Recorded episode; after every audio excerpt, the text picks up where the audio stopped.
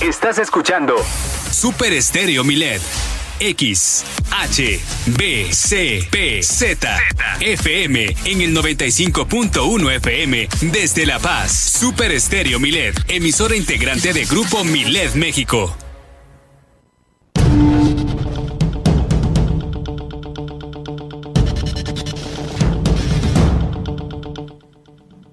Propone la diputada Eda Palacios, Eda María Palacios, que la violencia intrafamiliar se siga por oficio aquí en Baja California Sur y no por solicitud de la víctima. Propone también en el Congreso del Estado que se tenga un observatorio turístico como en otros estados del país. Instalaron el Comité de Planeación para el Desarrollo del Estado de Baja California Sur. En unos momentos más el detalle de esta información. El Secretariado Ejecutivo de Seguridad Ciudadana dio a conocer los homicidios perpetrados aquí en Baja California Sur durante agosto y septiembre de este año. Ya llegaron las primeras dosis de la vacuna contra el COVID para menores de 17 años. Avance trascendental, incluir en la cartilla nacional de vacunación el registro de todas las pruebas de tamiz. Esto lo confirma la senadora por Baja California Sur, Audelia Villarreal. También subió el gas en el estado por centavos, casi se llega a los 30 pesos por kilo. En Los Cabos se están recuperando los niveles turísticos que estaban antes de la pandemia. Esta mañana se dio el disparo de salida del torneo de pesca Bisbis, eh, pues una bolsa de más de 10 millones de dólares. En La Paz se recibió el vuelo inaugural de Culiacán La Paz, operado por la aerolínea TAR. En Mulegel, alcaldesa estrecha lazos con la nueva dirigencia del sindicato. Dice que se compromete a gestionar los pagos pendientes, bonos y quincenas no efectuadas. Con esto iniciamos este miércoles de noticias aquí en eh, Milet Noticias, Baja California Sur.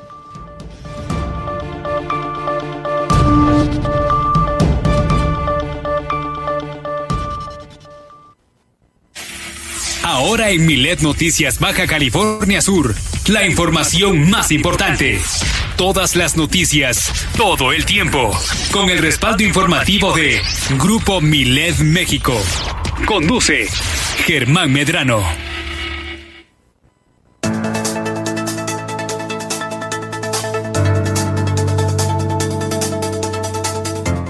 ¿Cómo están? Muy buenas tardes, bienvenidos a este miércoles 20 de octubre, mitad de semana. Nos da mucho gusto saludarle a través del 95.1 de FM.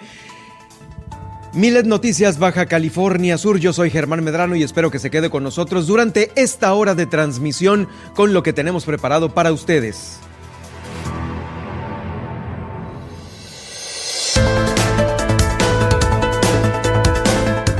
También estamos transmitiendo en Facebook a través de Germán Medrano Nacionales, en donde puede usted seguir esta transmisión vía internet y también en Twitter en arroba Germán Medrano. Ahí estamos haciendo esta transmisión también en directo para eh, que todos ustedes sepan lo que ocurre en nuestro estado en estas últimas horas. Eh, lo invito para que se quede con nosotros y si no, consulte más tarde los podcasts que van a, a quedar en estas grandes redes sociales que usted ya conoce y maneja muy bien. Vamos a iniciar con la información de este miércoles 20 de octubre, ya casi finalizamos la semana y bueno, recordemos que todavía estamos en el mes de la prevención del cáncer de mama. ¿Sabe usted eh, de qué se trata una mastografía? Esta que se está realizando por parte de eh, pues las instancias de salud aquí en el estado, la Secretaría de Salud y por supuesto el Instituto Mexicano del Seguro Social, eh, que han puesto a disposición de todos los derechohabientes los mastógrafos móviles que están recorriendo Baja California Sur. Mire, una mastografía, eh, con esta, con esta se pueden descubrir pequeñas masas o nódulos, que es como se definen médicamente, en una persona en los pechos de una persona. Esta mastografía no es otra cosa más que tomar dos radiografías, una para cada mama, eh, dos de lado y dos de arriba. Este procedimiento más o menos tarda como unos 15 minutos. Hacerse una mastografía es rápido. Causa algunas pequeñas molestias que son tolerables. Eh, se requiere comprimir el pecho con, con el mastógrafo. No todos los resultados anormales significan que usted tiene cáncer, no. Puede haber resultados anormales que sean propios de otro padecimiento.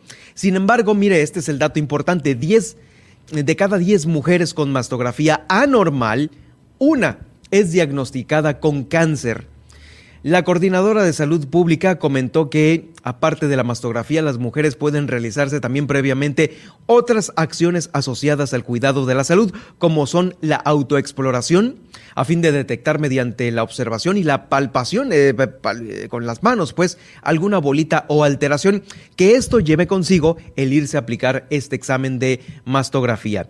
Octubre es el mes de la sensibilización del cáncer de mama y eh, pues esta enfermedad debe de aminorarse en, una, eh, en un porcentaje importante, porcentaje que va de la mano en relación a cuándo se detecta. El detectarlo a, a, tiempo va a salvar, por supuesto, la vida de muchas mujeres que tienen una edad promedio de entre 40 y 69 años de edad. Al realizarse esta mastografía, en cualquiera de las unidades del Seguro Social o solicitando una mastografía en su clínica del sector salud, bueno, pues este porcentaje puede llegar a aumentar, es decir, el porcentaje de las mujeres con, con, con sobrevida y con un diagnóstico oportuno del cáncer. Sobre este tema, el gobernador del estado el día de ayer eh, dio a conocer, obviamente, su punto de vista el punto de vista del gobernador que está llamando a, crear una mayor conciencia sobre todo en la detección oportuna. Creo que todos están coincidiendo en detectarlo eh, a más temprana edad. Y bueno, la salud es una prioridad ahora en la administración de Víctor Castro eh, Cosío y se comprometió a colaborar con toda aquella iniciativa de prevención contra esta terrible enfermedad. Hay que seguir sumando esfuerzos. Mire, la tasa de mortandad, de acuerdo con la más reciente evaluación del INEGI del 2013 al 2018, y digo, estamos lejos todavía en el 2018, ¿eh? son datos viejos, eh, se encuentra la mayor tasa en Chihuahua. Le sigue la Ciudad de México, luego nuestro estado vecino de Baja California, y luego nosotros, con rangos de el 22.36 al 26.71% por cada 100 mil mujeres estamos nosotros en cuarto lugar. Aquí la Secretaría de Salud realiza 5.000 mastografías anuales, lo que ha permitido diagnosticar, diagnosticar 28 casos nuevos para este 2021. 28 en este 2021. En México, a partir del 2006, 2006, el cáncer de mama desplazó al cáncer de cuello uterino para ubicarse como la primer causa de muerte eh, por cáncer en las mujeres. El día de ayer, se celebró el Día Internacional de la Lucha contra el Cáncer de Mama para promover un diagnóstico temprano sobre esta lamentable enfermedad. Este padecimiento. Escuchamos a continuación al gobernador del estado eh, sobre este tema. El gobierno del estado está apoyando todas las iniciativas que haya eh, en favor de la detección a tiempo. Le hemos pedido a las compañeras que acudan a hacerse estudios correspondientes. La detección a tiempo es importante para que se ayuden, tengan confianza en, las instituciones y se hagan la mastografía a tiempo para que puedan estar atendidas con el debido, la temporalidad correcta. Yo creo que es fundamental el a cualquier edad es importante que se sigan haciendo los estudios porque pues eh, depende mucho de, la herencia, de la alimentación, de la falta de ejercicio, o sea, es necesario eh, llevar a cabo una vida de las que han recomendado siempre, una alimentación, ejercicio, ayudar a los servicios médicos esto aquí en el estado eh, con la opinión del gobernador, su mensaje, pero también en Los Cabos. Allá se llevó a cabo la Marcha del Silencio en Cabo San Lucas y pues allí estuvo presente Flora Aguilar del Ex, la presidenta honoraria. Esta actividad se realizó en coordinación también de la Dirección Municipal de Salud, buscando una mayor difusión y haciendo conciencia ciudadana para la detección oportuna de esta enfermedad. La maestra Flora Aguilar del Ex, la esposa del alcalde, Oscar Lex compartió algunas de las acciones que estarán realizando en apoyo de quien lo requiera para detectar el cáncer de mama. Que conozcan la importancia de las marchas, que la gente se entere para que hay muchas personas que no se enteran de qué, de qué, de qué se trata, qué es lo que está pasando. Y bueno, es para concientizar a la gente, a las familias en general, no nada más a las mujeres, tantos hombres como mujeres, a jovencitas ya, porque a corta edad están, este, está atacando esta terrible enfermedad. Y bueno, que conozcan, que conozcan la gente, que conozcan eh, que si te tocas, no te toca, explórate, tócate dos minutos y puedes salvar tu vida. También comentarles que que ya va a haber terapias, va a haber terapia para todas esas personas que que hayan padecido cáncer y las terapias próximamente vamos a dar a conocer la fecha para que se empiecen ellas a tratar dentro del sistema DIT. Va a ser aquí en Cabo San Lucas. Vamos a estar dando las fechas próximamente para que ya empiecen con la terapia completamente gratuita aquí en el sistema DIT. A todos los ciudadanos en general, sea una persona que haya padecido cáncer, sea una persona que tenga otra necesidad y que se pueda cubrir por medio del sistema DIS, las puertas están completamente abiertas, tanto el sistema DIS de, de aquí de Cabo San Lucas como de San José del Cabo y todas las otras de las zonas aledañas también. Es el mensaje de la presidenta del DIF allá en Los Cabos. Bueno, aquí de vuelta al Congreso del Estado en el marco de este, el Día Mundial de la Lucha contra el Cáncer. Pues ya sabe, el edificio se eh, vistió con estos colores alusivos a la fecha, es el rosa, haciendo pues esta acción de sensibilizar a todos y cada uno de nosotros. La diputada María Guadalupe Moreno Higuera, presidenta de la Comisión de Salud, exhortó al Ejecutivo para que también dentro del proyecto del presupuesto de egresos del 2022 se aumenten los recursos destinados a la Secretaría de Salud o que no sufran detrimento eh, como en años anteriores y que se incluya una partida especial para la atención integral de las mujeres eh, que pueden padecer el cáncer de mama. También el diputado eh, Eduardo Van Wormer pidió a la Secretaría de Salud que les envíe anualmente y por escrito al Congreso un informe sobre las medidas y políticas que se impulsan en cada uno de los municipios del Estado, eh, tendientes a disminuir la tasa de morbilidad del cáncer de mama, así como también las acciones específicas que realizan en los municipios, ya sabe, el diagnóstico, atención, tratamiento, rehabilitación, control y vigilancia. Eh, también la diputada Blanca Velia Márquez Espinosa propuso que se considere en el presupuesto de egresos del 2022 eh, una eh, partida presupuestal destinada a la Secretaría de Salud para cumplir con el programa de reconstrucción mamaria gratuito. este también es un, es un recurso importante, fue propuesta de ahí del Congreso, es un llamamiento al gobernador para que se incluya este, eh, eh, esta cantidad de dinero en el presupuesto 2022, que bueno, todavía está por presentarse al Congreso y está por aprobarse. Vamos a ver cuando llegue ese momento si están estas propuestas, eh, estas recomendaciones más bien de los diputados hacia el Ejecutivo. bueno, pues es una iniciativa de la Organización Mundial de la Salud para que cada 19 de octubre que eh, pase se celebre de la mejor manera en todo el mundo. Es lo que sucedió ahí en el Congreso del Estado. Esto referente al Día Internacional de la Lucha contra el Cáncer. Bueno, también, eh, ya que estamos en el Congreso del Estado, déjeme decirle que eh, fíjese que la violencia intrafamiliar, como ya lo sabe, se ha acrecentado durante la pandemia. Esta ha sido pues también, mm, ahora sí que una sombra en las familias sudcalifornianas porque pues muchos el encierro no lo aguantaron y no hubo otra más que desahogarse de la manera más violenta al interior de los hogares. Por ello, eh, fíjese que la diputada Eda María Palacios está proponiendo que los delitos de violencia familiar y de violencia eh, eh, pues dentro de las familias, pues se siga por oficio y no por querella. Es decir, que el Estado lo investigue y que no tenga que haber una persona, eh, en este caso una víctima, que haga la solicitud. La diputada propuso reformar el Código Penal Estatal en sus artículos 201 y 202 para modificar la atención de ambos delitos, que de acuerdo a las estadísticas del Secretariado Nacional de Seguridad revela un aumento del de 26.717 casos más de enero a julio del 2020, con el mismo periodo del 2021, en tanto que los delitos de violación aumentaron del 2020 al 2021 en un 32.3%. Es la violación y eh, la violencia intrafamiliar los que están aumentando. Durante la más reciente comparecencia del Procurador de Justicia, Daniel de la Rosa Naya, expuso ante el Pleno la necesidad de que el legislativo tipificara que el delito de violencia familiar se persiguiera por oficio eh, para una mayor protección de las víctimas, en este caso, mujeres y menores de edad que sufren de esta violencia intrafamiliar. Son las principales víctimas. Escuchamos a continuación a la diputada Eda María Palacios.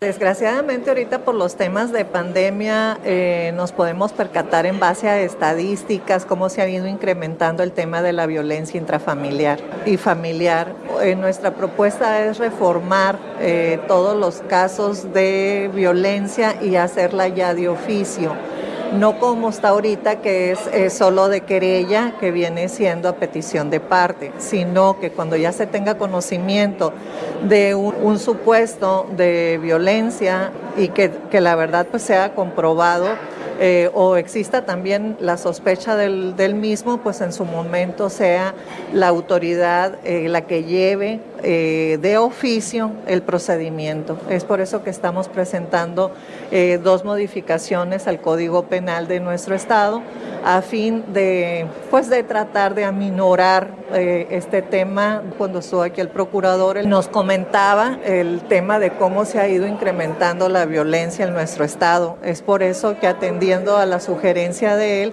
ya tipificar la violencia intrafamiliar y la violencia intrafamiliar equiparada ya como un delito que se siga de oficio.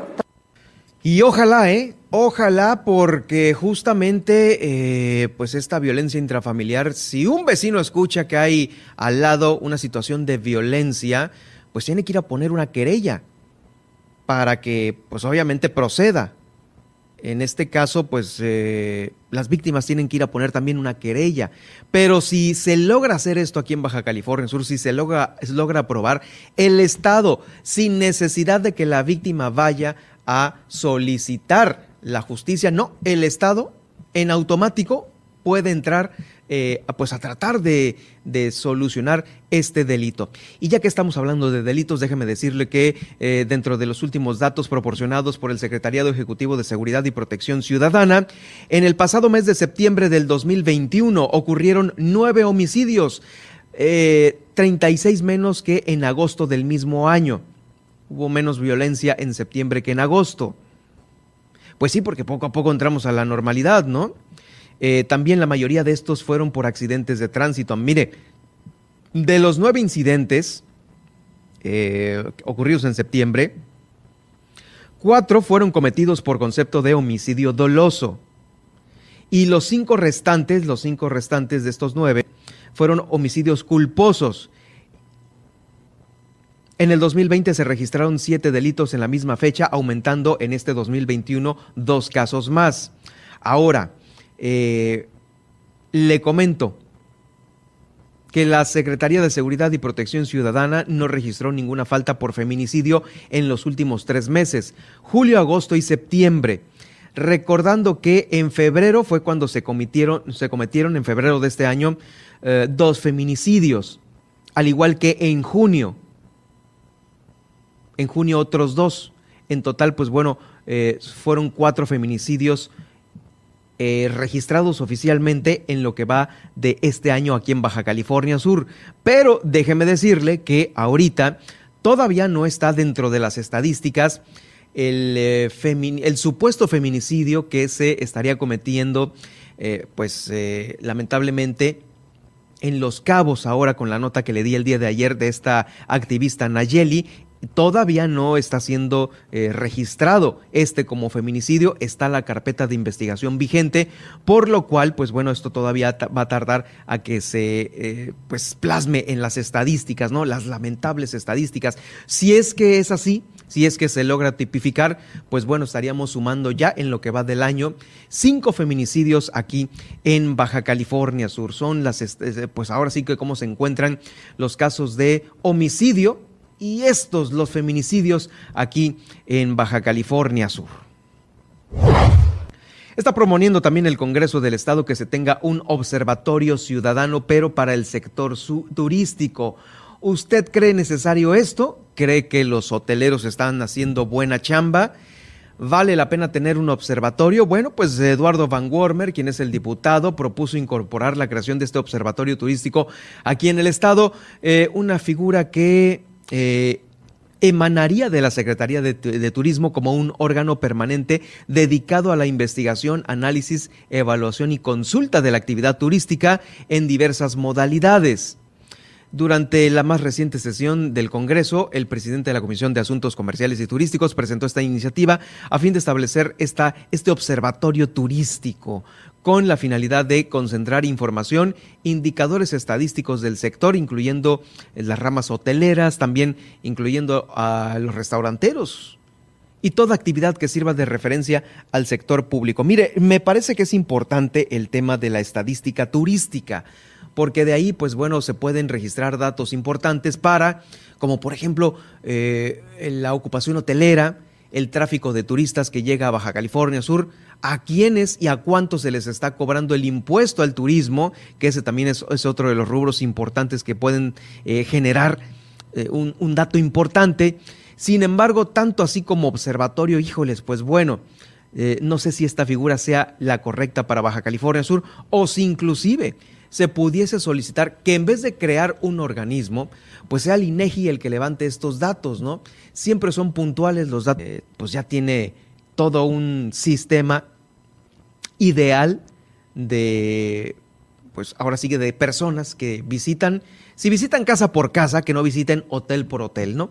Y vaya que por ahí se pueden eh, levantar datos muy importantes y vamos, si estamos obviamente con el tema de eh, el ahorro, y la austeridad, me imagino que se pueden ahorrar mucho en el hecho de dejar de crear nuevos organismos y aprovechar los que ya se tienen, como los que son ahí, eh, los, nuestros amigos de INEGI, que hacen un trabajo impecable. Y créame que para preguntar, ellos son expertos. Como le digo, pueden preguntar sobre investigaciones, análisis, evaluación y consultas de la actividad turística aquí en Baja California Sur. Bueno, esta es una propuesta del diputado, es propuesta nada más, ¿eh? Me pareció importante platicársela a usted. No es algo que ya se vaya a hacer, es solamente una idea que se tiene en el Congreso, lo cual puede aterrizar en los próximos días de, pues de, de alguna u otra manera aquí en el Estado. Bueno, eh, fíjese que 14 personas fueron, son 14 personas las que están obteniendo su liberación anticipada aquí en Baja California Sur. Me salté una nota, sí, perdón, disculpe. Eh, nuestro operador aquí que, eh, pues a veces a veces eh, sufre lo que nosotros cometemos, ¿no? Mire, le doy a conocer esto rápido. La Secretaría de Seguridad Pública en el Estado, a través de la Dirección de Servicios eh, Pospenales, está dando a conocer que se le está dando seguimiento a 14 personas que por su comportamiento ejemplar han participado en cursos, han estado en programas de reinserción social y han obtenido de manera anticipada su libertad.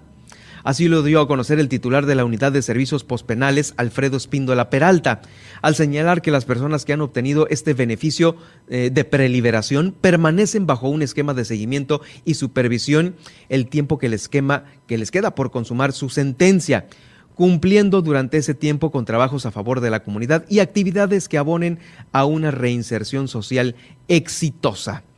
Eh, por parte de esta la Dirección de Servicios Previos a Juicio y Supervisión de Libertad eh, Condicionada, se verifica que se cumplan todas las obligaciones impuestas por el juez de ejecución con estas visitas domiciliarias y verificativos en los respectivos centros laborales, entrevistas familiares, vecinos, compañeros, todo lo que puede contribuir a el beneficio de esta persona que va a ser reingresada a la sociedad. Pues son 14 14 personas las que por su comportamiento ejemplar estarán siendo eh, pues eh, puestas en libertad en lo próximo aquí en Baja California Sur. Ahora sí, eh, no menos importante es la instalación del Comité de Planeación para el Desarrollo del Estado de Baja California Sur. ¿De qué se trata esto? Bueno, es el mayormente conocido como COPLADE BCS Este fue presidido el comité por el gobernador del estado, Víctor Castro Cosío, y destacó el compromiso que tiene para planificar de una mejor manera eh, pues el rumbo de Baja California Sur. Ahí estuvieron presentes los titulares del gabinete legal, el ampliado, las alcaldesas de La Paz, Comondú y Loreto y los representantes de, eh, bueno, también Mulegé y Los Cabos. Las Fuerzas Armadas, los representantes de las Fuerzas Armadas y por supuesto del gobierno federal a través de Janssen Weisenbach, eh, quien estuvo ahí presente. El gobernador enfatizó la importancia de atender los sectores productivos primarios que han sufrido el rezago en agricultura, ganadería, acuacultura y pesca también en la investigación, la ciencia y la tecnología.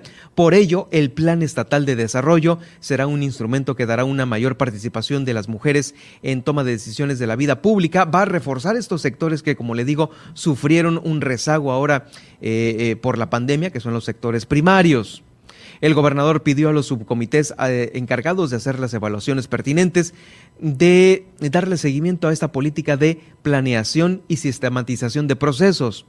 Luego de que le tomó protesta a los nuevos titulares de los 17 subcomités sectoriales especiales, el gobernador destacó algunos de los principales renglones en los que va a trabajar el COPLADE, que ya sabe, salud, seguridad, pesca, vivienda, discapacidad, deporte y cultura son los más importantes.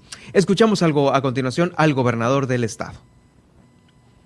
Planificar para bien de la gente. Tenemos que reordenar y por eso es el COPLADE para eso es el COPLADE. No es para llenar un espacio más en la agenda gubernamental, no es para formar un comité más en donde tomamos protesta y no sepamos más qué hacer. Llevamos adelante una política de planeación, de organización y sistematizamos procesos. Si no hay plan, no hay buenos resultados. Si hay improvisación, hay pésimos resultados. No improvisar es la tarea organizar ese gran desafío. Por eso es importante el COPLADE eh, para tener una mejor organización de nuestro Estado. En otro orden de ideas importantes también para usted.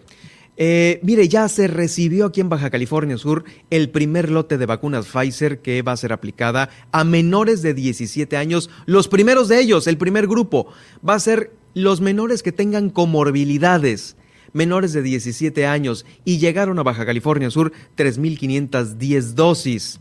Se había planeado que la fecha de arranque para atender a estos menores de 12 años, eh, bueno, más bien de 17, de 12 hasta 17 años, con 11 meses, con comorbilidades sería a partir del 25 de octubre. Sin embargo, ya se recibió la notificación de que las eh, vacunas están ya aquí en el estado.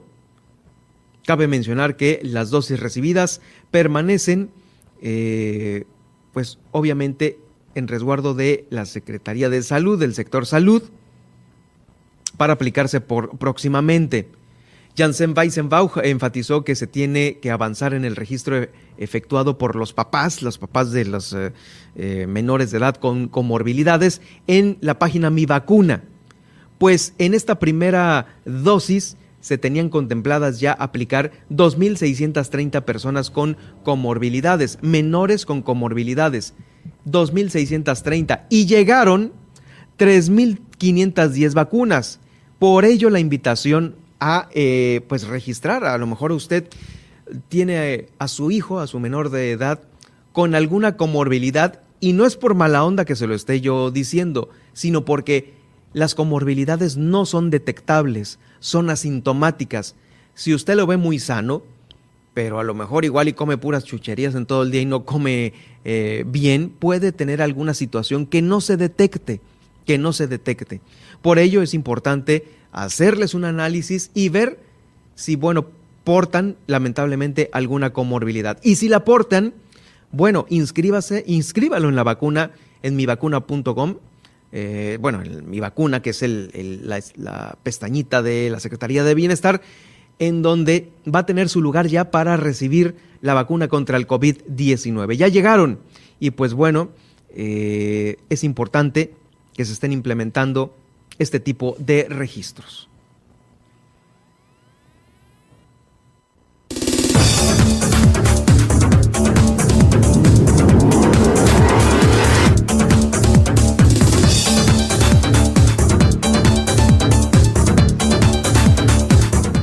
Vamos a ir a una pausa aquí en Milet Noticias Baja California Sur y de regreso.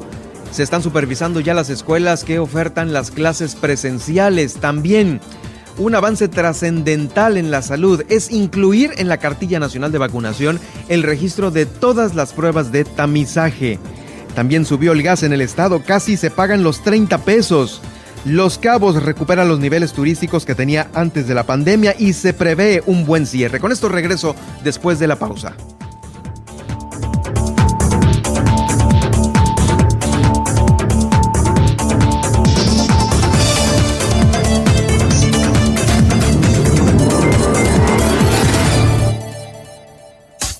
Estas son las noticias de Baja California Sur en Milet Noticias. En un momento regresamos.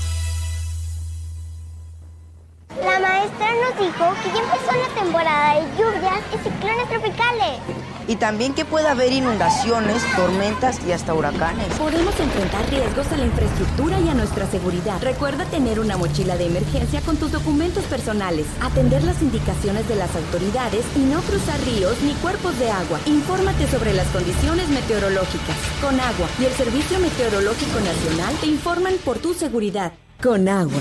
Gobierno de México. toca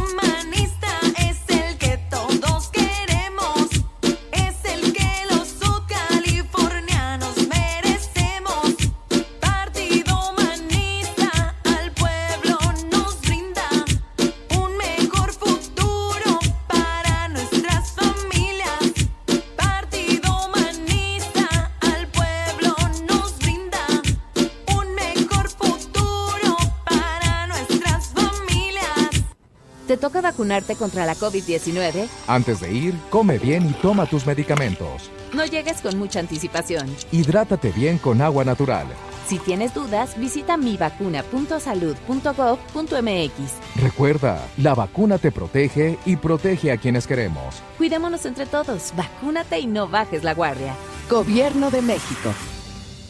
Este programa es público ajeno a cualquier partido político. Queda prohibido el uso para fines distintos a los establecidos en el programa. Continuamos en Milet Noticias.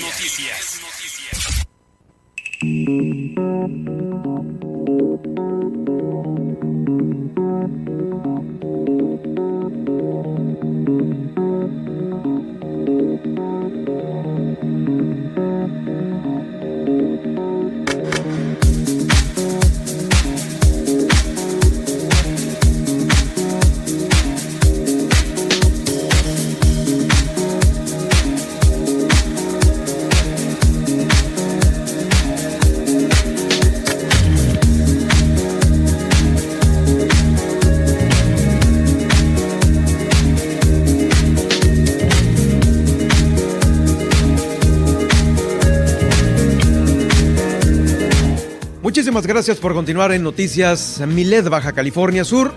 Yo soy Germán Medrano y me da mucho gusto saludarle a usted que en este momento va en su automóvil, que nos escucha en su trabajo, eh, ahí en... Eh, también en su casa. Muy buen provecho para los que ya van a comer en unos momentos más.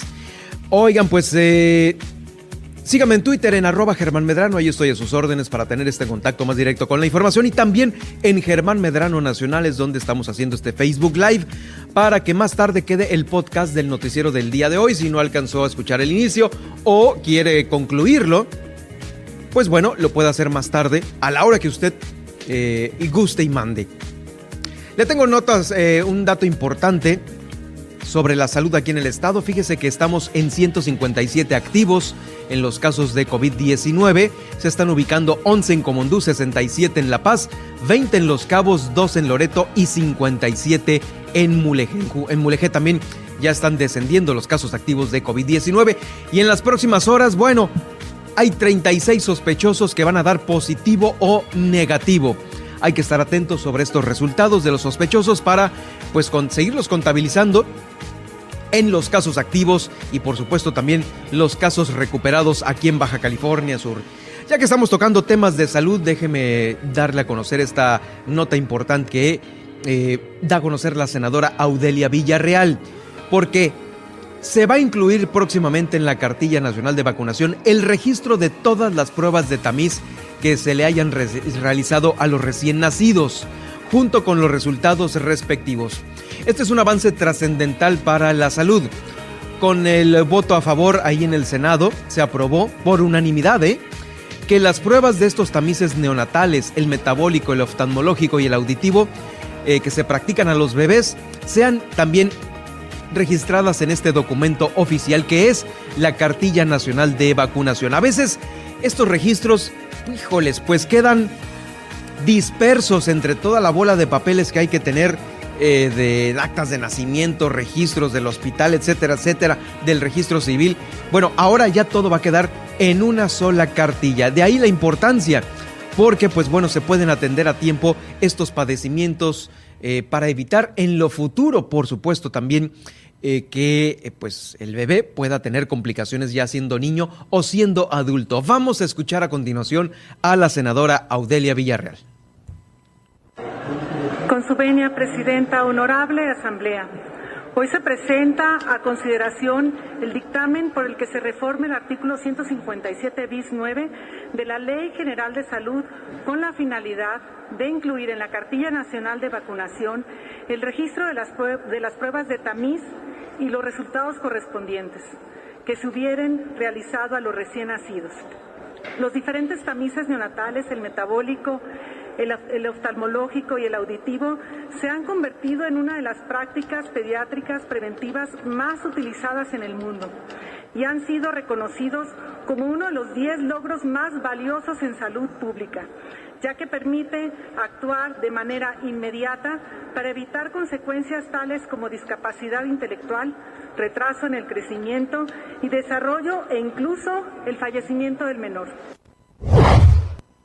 es la senadora por Baja California Sur, Audelia Villarreal. Bueno, eh, fíjese que están haciendo un recorrido por las escuelas de Baja California Sur que ya están ofertando ya las clases presenciales. Están escuchando a todo el personal de los planteles eh, para avisar si necesitan reparaciones, nuevos equipos, eh, cuáles son todavía las fallas que tienen algunos u otros planteles. Eh, son más de 500 planteles públicos en Baja California Sur y ya se está a punto de llegar al 100%. Vamos a escuchar al director general de Educación Básica, José María Hernández, sobre este tema. Se generaron ahí algunas brigadas de algunos compañeros funcionarios de la Secretaría en este primer momento en la ciudad de La Paz para que podamos visitar de aquí al jueves a más tardar el mayor número de escuelas que nos permita a nosotros tener un diagnóstico muy real de la situación en la que se encuentran. No, nosotros ya estamos ahorita eh, prácticamente sobre las 500 escuelas, que estamos hablando pues de un avance importante, son podemos considerar buena, buen número de escuelas. Ahorita ya tenemos más de sobre los 18 mil niños y niñas y adolescentes. Creo yo que no hemos hecho el corte esta semana, pero con escuelas como estas que se están integrando con más de 200 alumnos, pues vamos a tener un incremento significativo en la matrícula al cierre de esta semana. De la Secretaría de Educación Pública nos vamos a la universidad porque el rector Dante Salgado reconoció en una ceremonia de entrega de reconocimientos a docentes y estudiantes del Instituto Tecnológico de La Paz. Sí, el rector de la Universidad Autónoma reconoció a estudiantes del TEC de La Paz por su participación en un levantamiento topográfico que hicieron allí en la universidad, en el campus universitario.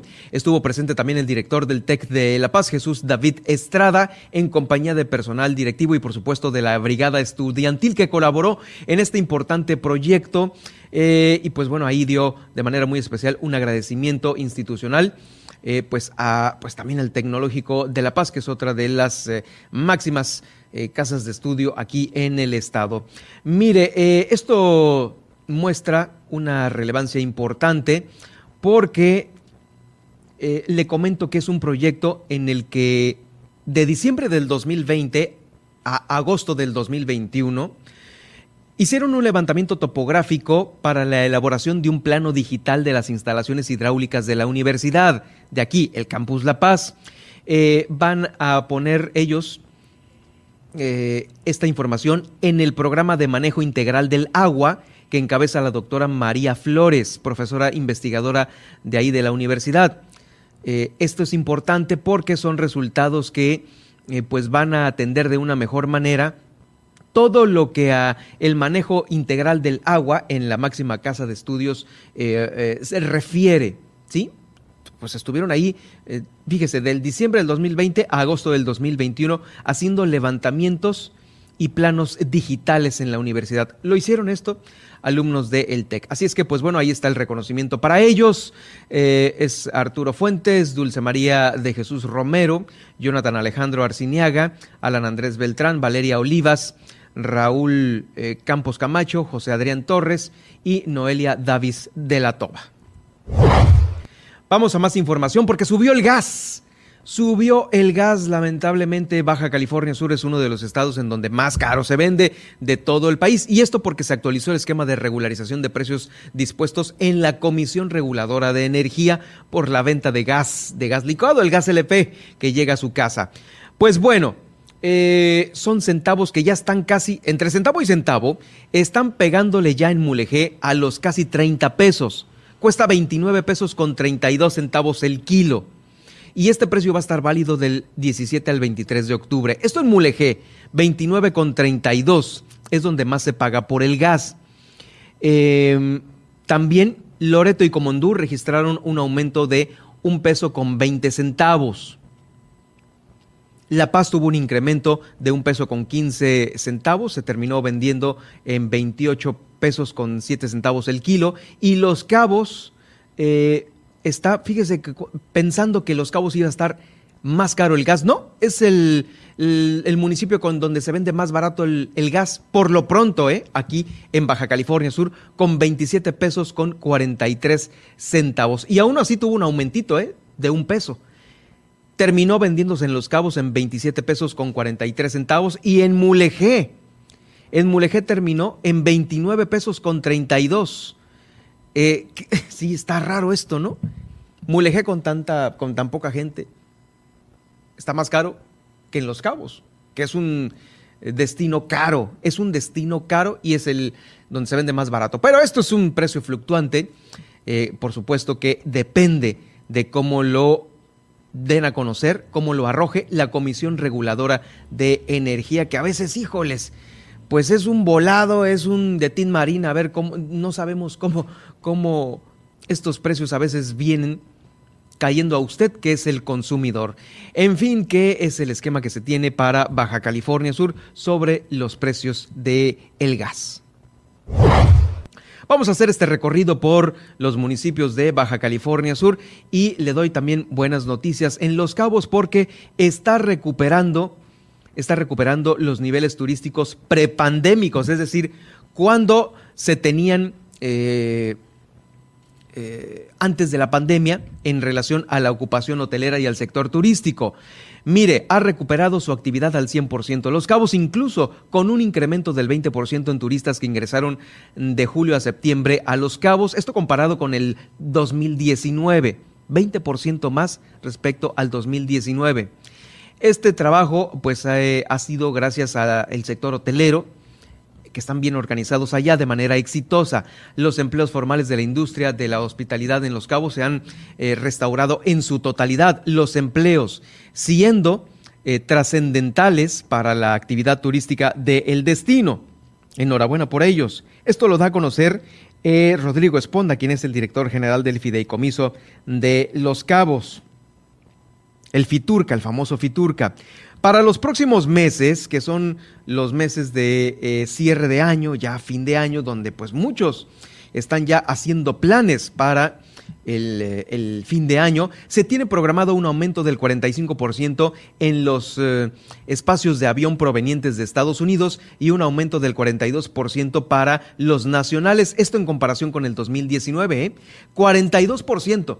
42, pues sí, pues es que en el 2019, eh, pues eh, las cifras ahorita con el ánimo de querer eh, salir del encierro, pues por supuesto que todo el mundo va a querer tomarse unos días de vacaciones. En fin, que este 42% nacional y 45% internacional va a impulsar una derrama económica importante que va a llegarle ahí superando los 2.8 millones de visitantes que se han sumado en el 2019. Por supuesto, esto lo va a superar. Bueno, pues bien por los hoteleros allá en Los Cabos que están bien organizados, superando las cifras eh, que se tenían antes de la pandemia. Y bueno, vamos a hacer contacto en este momento con nuestra corresponsal Guillermina de la Toba, quien ya se encuentra en Los Cabos con información importante de aquel destino. Guille, ¿qué tal? Muy buenas tardes. Eh, pues bueno, el alcalde le dio, eh, dio el, el disparo de salida al torneo de Bisbis con una bolsa millonaria y no en pesos, en dólares. Adelante, Guille, con tu información. Muy buenas tardes. ¿Qué tal, Germán? Muy buenas tardes. Efectivamente, como bien lo mencionas esta mañana, pues muy temprano se dio el ya tradicional disparo de salida de uno de los torneos de pesca más importante, el torneo más rico del mundo, así le denominaron. Y bueno, en ese sentido, el presidente municipal de Los Cabos, quien estuvo acompañado del gobernador Víctor Castro, pues eh, dijo que con esto pues repunta aún más la economía con la llegada de turistas nacionales, pero también internacionales. Escuchemos que es un verdadero placer decirles esto. 199 embarcaciones y casi 10 millones de dólares a premio, lo cual refuerza lo que decimos en nuestro logo, el torneo más rico del mundo. No es el más grande, hay torneos en la costa este, sobre todo uno que se llama White Marlin Open. Ellos tienen hasta 400 embarcaciones y andaban por los 7, 8 millones hace en septiembre cuando fue el torneo. Hoy volvimos a retomar el tema. Somos el torneo más rico del mundo, pero es gracias a un equipo y quiero repetir el agradecimiento al señor Robert J. Bisbee, quien tuvo la idea en 1982. Empezó con seis embarcaciones y solamente 10 mil dólares a premio. Y bueno, pues justamente escuchábamos a, a Cliserio eh, Mercado, quien como sabemos ha sido de los promotores en estos importantes torneos de pesca, ya lo decía, daba cuenta de la pues de la importante participación en cuanto a embarcaciones y por supuesto la bolsa que ya lo mencionábamos pues en dólares. Y también pues en este sentido le mencionaba en un inicio el presidente municipal pues también eh, pues dio su postura pues con respecto a que se augura ya los últimos meses de este año, pues con una importante derrama turística por la llegada precisamente de los きたんです。Temporada alta aquí en el municipio de Los Cabos, lo deseamos siempre nosotros con la fiesta de Cabo San Lucas, San Lucas Evangelista y con el disparo del torneo Birby, pues bueno, eh, se inicia la temporada alta aquí en Los Cabos. una gran afluencia de turismo extranjero y nacional se siente ya en las calles, en los hoteles, en los restaurantes de San Lucas. Y eso habla de la recuperación económica, por supuesto, sin, sin echar las campanas al vuelo y sin decir que ya estamos libres de pandemia, tenemos que seguirnos cuidándonos a donde, vayamos porque la salud es responsabilidad de todos, tenemos que cuidarnos pues ahí la información. Y por otro lado también comentarles que bueno la directora de Protección Civil Leticia Alex eh, pues dio a conocer que bueno pues están reforzando los operativos porque si bien es cierto ya las estadísticas de COVID han eh, disminuido en los cabos pues no se quiere bajar la guardia y están haciendo el llamado a todos los negociantes a todos los empresarios pues a no bajar la guardia y no dejar de eh, llevar a cabo los protocolos de salud. Escuchemos pues hemos notado que eh, los empresarios están muy comprometidos con que esto eh, no, no se les salga de las manos y ha habido mucho, mucho apoyo de parte de ellos en la vigilancia de que los comensales pues cumplan con las medidas sanitarias. Eh, sí, sí, han, sí se ha visto a veces que la gente no quiere portar el cubrebocas, pero aún así ellos insisten y hasta que se los ponen. Entonces sí hemos tenido apoyo, eh, sí, sí se ve que la gente ya no quiere retroceso. Pues es la información, Germán, en este miércoles acá en el municipio de Los Cabos. Muy buena noticia sobre este disparo del torneo Bisbis, uno de los más importantes, me atrevo a decir, híjoles, del continente, tal vez del planeta, por toda esta bolsa eh, bueno, igual y del planeta, no, no creo, ¿no? Pues allá está. Hay otros destinos también muy grandes, pero sí, el hecho de que en Los Cabos tengamos una bolsa tan grande, millonaria, pues trae, trae a muchos turistas, eh, y ahora sí que turistas de, de gran calado, ¿no? Así es, Germán. Eh, pues me imagino que la ocupación hotelera, pues también de alguna forma este, dará resultados importantes. También hay que ver, pues el aeropuerto internacional de Los Cabos con el tráfico de pasajeros, pues que llegaron a Los Cabos en este, como bien lo mencionabas, en ya eh, reconocido este torneo de pesca con la participación que se da, pues a nivel nacional, pero pues también internacional. Muchas gracias, Guille, por el reporte. Estaremos atentos ya mañana jueves de lo que se genera allá en Los Cabos. Excelente tarde para todos. Es Guillermina Latoba, nuestra corresponsal allá en el municipio de Los Cabos. Milet Noticias, Baja California Sur. Bueno, vamos a seguir ahora en la capital del estado porque aquí, eh, déjeme decirle que se recibió el primer vuelo procedente de Culiacán eh, por parte de la aerolínea.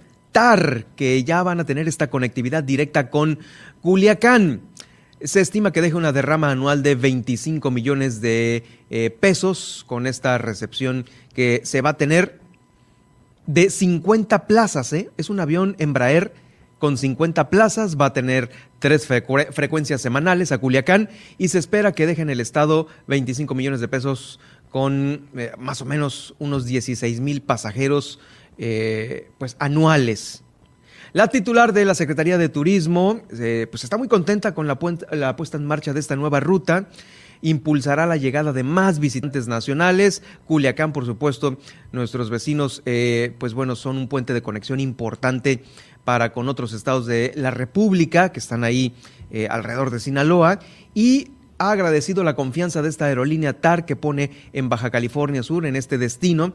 Recordemos que TAR ya eh, volaba de Baja California Sur a Hermosillo y a Mazatlán y ahora se suma esta ruta más que es la de Culiacán con la cual se están reforzando los destinos en esta zona del país, en este el noroeste del país. Escuchamos a continuación eh, ah, no, no tenemos audio, ¿no? Pensé que sí lo teníamos. Eh, es, es la buena noticia que le tengo, por supuesto, ya con esta nueva conectividad de La Paz a Culiacán, tres veces a la semana.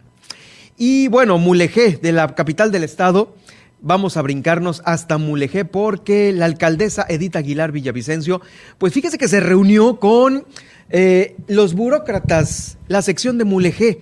Allá estuvo eh, con Víctor Hugo Sánchez Melendres, quien es el secretario general electo, y los representantes de esta nueva mesa directiva del sindicato de burócratas, sección Mulegé. ¿Cuánto platicaron? ¿Cuánto tuvieron que haber platicado? Porque déjeme decirle que el cochinero de administración que dejó Felipe Prado es evidente en el desaseo administrativo que se tienen allá. Broncas en Zapa, en alumbrado público, en los trabajadores de confianza. Bueno, todo lo que le hemos venido informando aquí a través del 95.1 lo tiene que resolver Edith Aguilar Villavicencio. Y bueno, allí hizo un llamado pues al sindicato para establecer estos acuerdos en beneficio de la base trabajadora. Eh, primero felicitó a la dirigencia electa del sindicato para desempeñar las nuevas labores que pues van a impulsar a Mulegé. Reiteró su voluntad como alcaldesa de trabajar en coordinación no solo para fortalecer al personal de base, sino también para atender con mayor eficacia a la población. Eh, va a haber un equipo respetuoso, van a gestionar eh, pues todos los pagos pendientes que se tienen, los bonos, las quincenas no eh, efectuadas por parte de la administración y el sindicato. Esto lo dijo Aguilar Villavicencio, la alcaldesa de Mulegé. Bajo la premisa de sentar las bases para una relación mejor, reafirmó que los burócratas de Mulegé van a trabajar fuertemente para dignificar los espacios de desarrollo con las mujeres y también la transparencia en el manejo de información. Es un encuentro sostenido Mm, en las eh, oficinas de la presidencia municipal, donde, pues bueno, tuvieron este primer encuentro, seguramente primero de muchos, allá en Mulegé. Que bueno, ojalá y se ponga orden en esto y se pongan de acuerdo para no quedarle mal a los mismos trabajadores. Y esto es en Mulegé, también en la capital del estado, aquí Milena Quiroga, la, alcaldesa de la capital, eh, dijo que allá tarde empezaron a caer los depósitos a los trabajadores de servicios públicos municipales y tarde también salieron a las rutas de recolección de basura. Esto fue el día de ayer en donde pues bueno, había mucha mucha expectativa e inquietud por parte de los trabajadores, más bien molestia también, porque así nos los dijeron eh, muchos trabajadores, molestia porque les faltaba su quincena y bueno, esto es algo que no puede faltar de ninguna manera. Eh, todos los municipios, a excepción de los cabos, tienen estas broncas financieras. Híjoles, eh, dábamos a conocer también información sobre recortes de nómina en Comondú con Ileana Talamantes, otra de las alcaldesas que pues se las está viendo negras. Eh, también la alcaldesa de eh, Loreto no ha dado a conocer nada, está muy calladita, pero seguramente ahí no estará tan atorado el ayuntamiento por pues también los hoteleros y la derrama económica turística que dejan en Loreto pues puede ayudar mm, pues en, algo a la recaudación. También recordemos que es un municipio eh, eh, con, con, una población menor aquí en Baja California Sur. En fin, que se está saneando todo esto a un mes de haber hecho ya el cambio de eh, el cambio de el cambio de administración. Bueno, pues es lo que tenemos el día de hoy sobre los municipios aquí en Baja California Sur. Mire, estoy a punto de irme a la pausa de esta tarde, no sin antes eh, darle a conocer que eh, próximamente, próximamente este informativo va a transmitirse simultáneamente entre La Paz y Los Cabos. Grupo Milet llega a Baja California Sur para crecer. Nos escuchamos en este momento en la capital del estado, pero también eh, vamos a escucharnos en el municipio de Los Cabos. Estaremos allá transmitiendo también a través del 91.5 de FM y aquí a través del 95.1. Son, están invertidas las, las frecuencias en este sentido. Y bueno, pues por ello eh, le invitamos a usted a seguir la programación del 95.1. Milet Noticias Baja California Sur y Super Estéreo Milet, que poco a poco llega a nuestro estado. Vamos a ir rápidamente a el resumen. Vamos a ir al resumen para llevarle a usted lo más importante en estas últimas horas aquí en Baja California Sur.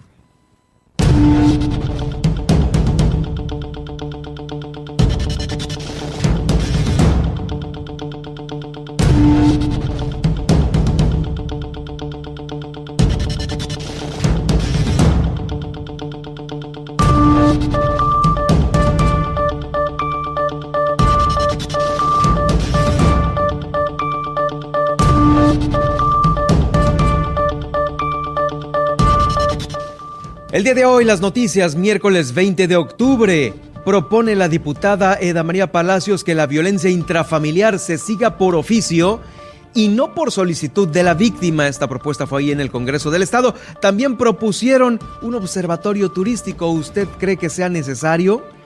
¿O habrá otras entidades que puedan hacer la chamba del observatorio turístico? Instalan comité de planeación para el desarrollo de Baja California Sur, el COPLA de BCS. También el, secretario, el Secretariado Ejecutivo de Seguridad Ciudadana da a conocer los homicidios durante agosto y septiembre. Al parecer, hasta este momento sumarían cinco con el feminicidio de Nayeli, si es que se tipifica de esta manera, los que han ocurrido en el 2021 y también nueve homicidios llegan las primeras dosis de la vacuna contra el COVID-19 para menores de 17 años. Hay que estar muy atentos de la página de bienestar y de mi vacuna para hacer el registro correspondiente. Avance trascendental es incluir en la cartilla de vacunación nacional el registro de todas las pruebas de tamizaje. Esto lo comenta la senadora por Baja California Sur, Audelia Villarreal, allá desde la tribuna del el Senado. La Secretaría de Educación Pública está eh, supervisando las escuelas que ya están en clases presenciales. Subió el gas y por centavos estamos casi, casi pegándole a los 30 pesos por kilo aquí en el estado. Los Cabos recupera los niveles turísticos prepandémicos con grandes proyecciones para este cierre de año. Esta mañana se dio el disparo de salida al torneo de pesca Bisbis, el torneo con una bolsa aproximada a los 10 millones de pesos. Fueron las 200 embarcaciones las que salieron en esta edición. Esto pues bueno va a traer en mucho va a impulsar en mucho la recuperación económica de los cabos, así lo dijo Oscar Lex, el alcalde. La Paz recibió el vuelo inaugural de eh, procedente de Culiacán por parte de la nueva aerolínea. Bueno, ni tan nueva, es la ruta es la nueva la que va a aterrizar ahora en La Paz, La Paz Culiacán. Y en Mulegé eh, se sentaron a dialogar la alcaldesa y los nuevos dirigentes del sindicato para pues llegar a un acuerdo con los bonos, quincenas y pagos pendientes. Soy Germán Medrano, gracias por acompañarme. Los, los espero mañana a partir de las 2 de la tarde aquí en Milet Noticias Baja California Sur. Sígame en Twitter en arroba Germán Medrano y en Facebook en Germán Medrano Nacionales. Muy buenas tardes. Le hemos informado en Milet Noticias Baja California Sur. Germán Medrano lo espera de lunes a viernes de 2 a 3 de la tarde. Todas las noticias. Todo el tiempo. Con el respaldo informativo de Grupo Milet México. XHBCPZ. Más música continua. Toño 95.1 FM.